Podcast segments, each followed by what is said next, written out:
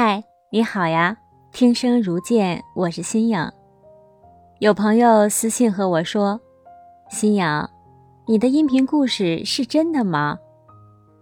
那我想对这位朋友说：如果之前更新的二十几期都是假的，那我们今天就说一个让你听了就知道是一个真实的故事。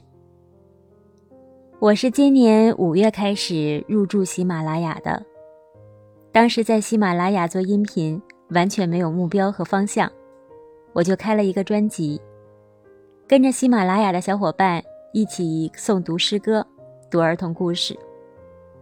那个时候可以说是叫三不知：一不知什么时候更新，二不知道做什么内容，三不知我自己要做什么。直到有一天，有人开始关注了我。有人订阅了我的专辑，我心里的喜悦可以说是拔地而起。很多时候，我们迷茫困惑，因为我们有了坚持，所以找到了方向。很多时候，我们在不断的尝试，因为我们的执着，所以才会抵达到终点。很多时候，我们内心无助，最终因为我们的勇敢。通过我们的勇气，找到了真正的自我。今年的九月底，喜马拉雅一个推送，让我链接到了一个多人连麦的读书会。因为自己有多年读书的习惯，所以那个读书会深深的吸引了我。也是从那个读书会开始，我尝试了上麦分享自己的观点。然后有一天，我的好朋友发微信和我说：“哎，新颖。”我听到了你在喜马拉雅一个多人连麦的观点，我觉得非常好啊！你的观点打开了我的思维，非常的赞。就是因为朋友这句话，我立刻决定开启了自己的读书房和心灵成长话题的主题房。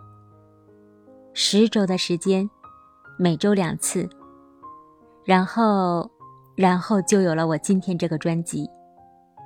也是通过读书会和主题房，我链接到了更多志同道合、同频的小伙伴，为我的生活又增添了很多的乐趣。我平时喜欢写点小东西，不管是用笔写在纸上，听到那细若蚕丝的沙沙声，还是在深夜里双手敲击着键盘的噼里啪啦声，一篇一篇的写，写过去，写将来。然后把一切都归于平淡。我觉得平淡是写下文字的最高境界吧。苏东坡说：“大凡为文，当使气象峥嵘，五彩绚烂，渐老渐熟，乃造平淡。”我们在青春年少的时候，心性是很难平淡下来的。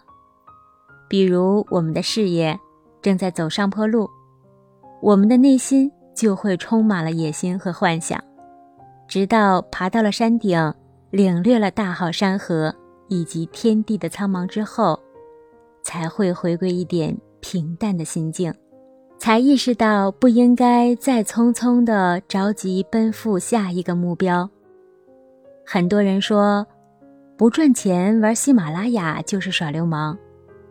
我目前就是那个耍流氓的心颖，每天认认真真的写一篇小故事，然后开开心心的说给大家听，让新颖每天都和你在一起，和你一起悲伤，和你一起开心，和你一起聊聊天，和你一起回忆一下小美好，和你一起畅想一下未来。